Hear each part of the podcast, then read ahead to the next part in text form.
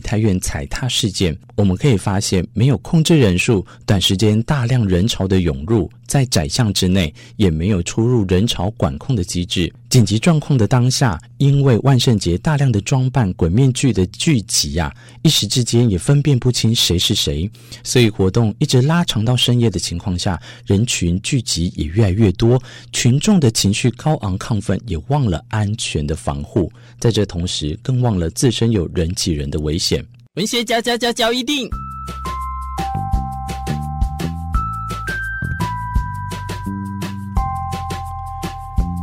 欢迎收听文学交易电影。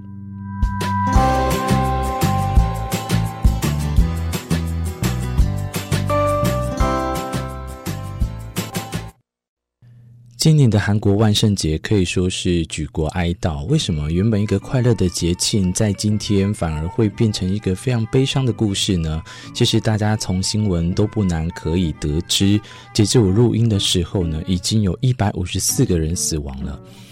这到底是没有做好防护措施，还是原本这个集会就是一个危险的集会呢？而媒体的一窝蜂跟进、不断的更新以及撒狗血式的方式啊，这不是我们这一集想要跟大家来探讨的主题。我想在还没有韩国官方的证实以及他们确切的说法之前，我想我们都不应该随着媒体来去做任何的骚动。不过这次的议题的确很适合大家来去想想，大型群众集会活动的悲剧其实是可以避免的。怎么说呢？在聚会前如果有做好风险评估的计划，执行减灾的计划，都可以避免酿成惨剧，让伤害可以立即降低到最低点。从梨泰院这个事件当中，我们可以发现，南韩疫情在解封之后，所谓的报复性大型群众集会呢，简称 MG，在这个活动呢，其实就是典型的安全失控的例子。在大型集会活动现场第一次发生万圣节大量现场人踩人的惨剧呢，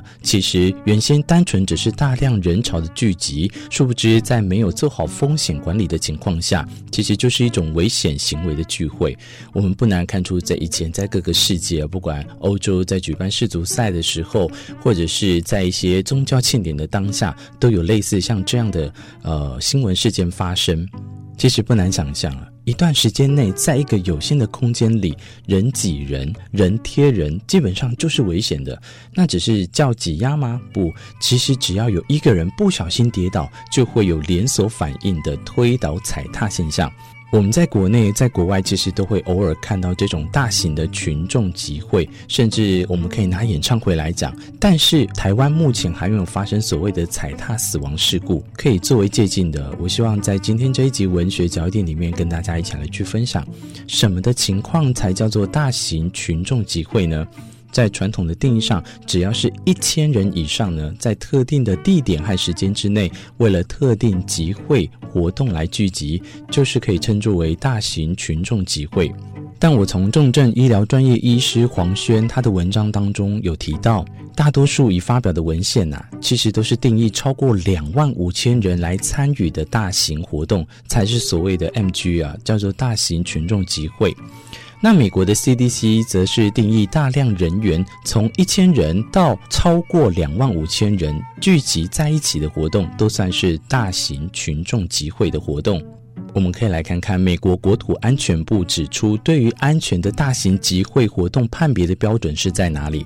它其实是可以根据地点、目的、规模、参与者、持续时间和环境气候，事先了解自己去参与的大型活动来测量安不安全。首先，先从地点来讲，你要去的大型活动在室内或者是室外举行，食物、水和卫生设施情况如何呢？这时候我们就可以来去做了解。另外的是目的，在群众聚集活动可以是政治、宗教、社交或者是运动，这些活动都会影响参与者的情绪激动，而忘了自身有人挤人的危险。这次的梨泰院事件，我不敢说会不会也是有这样的情愫在，但是从现场的情绪激动来讲，不难可以发现，其实是一场非常危险的活动聚会。再来，我们要提到的是规模。我们所参与的聚会是不是超过有一千人或者是万人以上的规模聚会？集会的人群密度越高，病毒传播的越容易，引发的骚乱或者是人群挤压灾难的几率也随之而更高。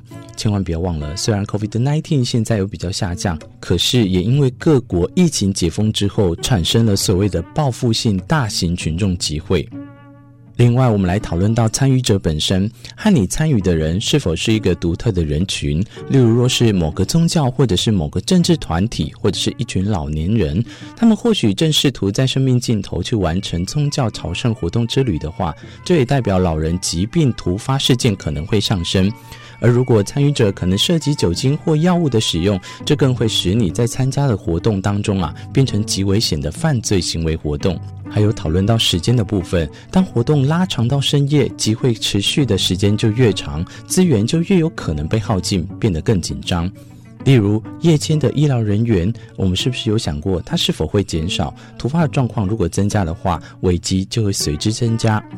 气候绝对也是会影响的，譬如说繁忙的旅程，因为天气或其他因素影响，在太冷、太热、太干、太潮湿的情况下，都会令大型活动的人变成大型忍受不了环境影响的人群。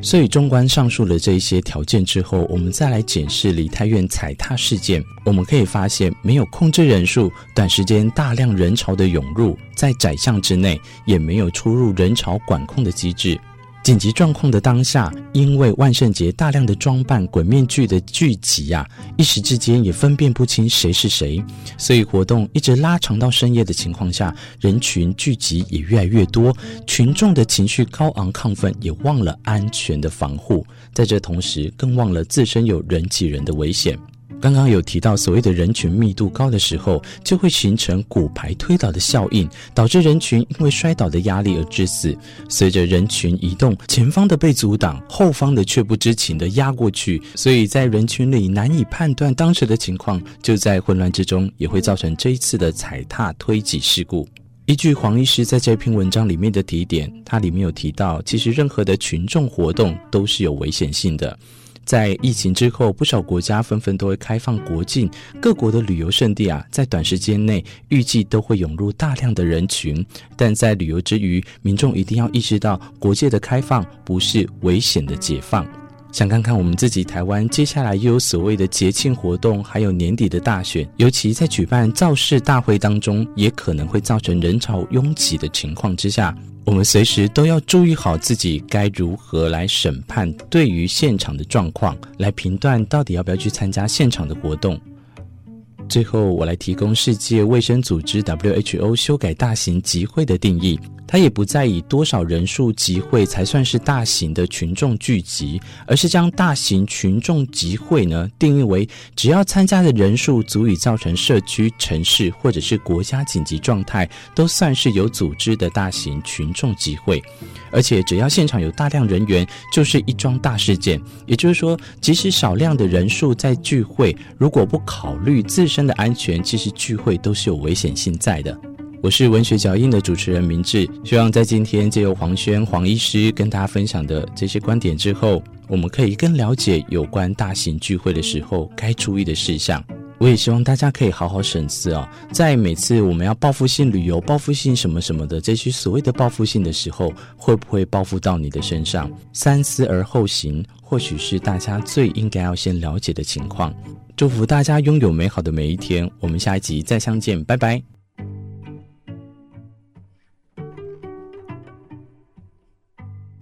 长照二点零，有你真行！阿妈，阿妈，我是睡着啦。那你怎么没孩子？哦，公英啊，恁阿妈的电话线，和你那掉咧，是要安怎有感觉？为了让有长期照顾需求的民众更完善直接的方式，设置了长照服务专线，您可以直接拨打一九六六。一通电话，长照问题主动出击。以上广告由台东县卫生局提供。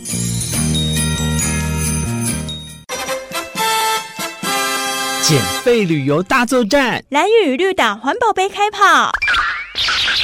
即日起到蓝屿绿岛旅游，都可以免费来借用专属环保杯哦。在绿岛 Seven、丁哥茶饮、新天地免税商店、绿岛乡公所、绿岛游客服务中心，以及台湾潜水、上元民宿、夏卡尔民宿、绿海城堡、白沙湾三二民宿，都可以借杯子哦。到蓝屿旅游，可在 Seven 蓝屿门市、东青湾门市租借蓝屿环保杯。在岛上免费租借环保杯，畅游绿岛跟蓝屿，我们一起减费旅游，时尚环保。以上广告由台东县环境保护局提供。闲置的空地容易遭到缺乏公德心民众随意丢置废弃物，造成脏乱，影响环境卫生。依据废弃物清理法，如果限期没有清理改善者，可罚一千二到六千元的罚款。台东县环保局呼吁，如果发现有人随意丢置废弃物，可拨打专线零八零零零六六六六六，邀请您一起守护美丽台东。以上广告由台东县政府提供。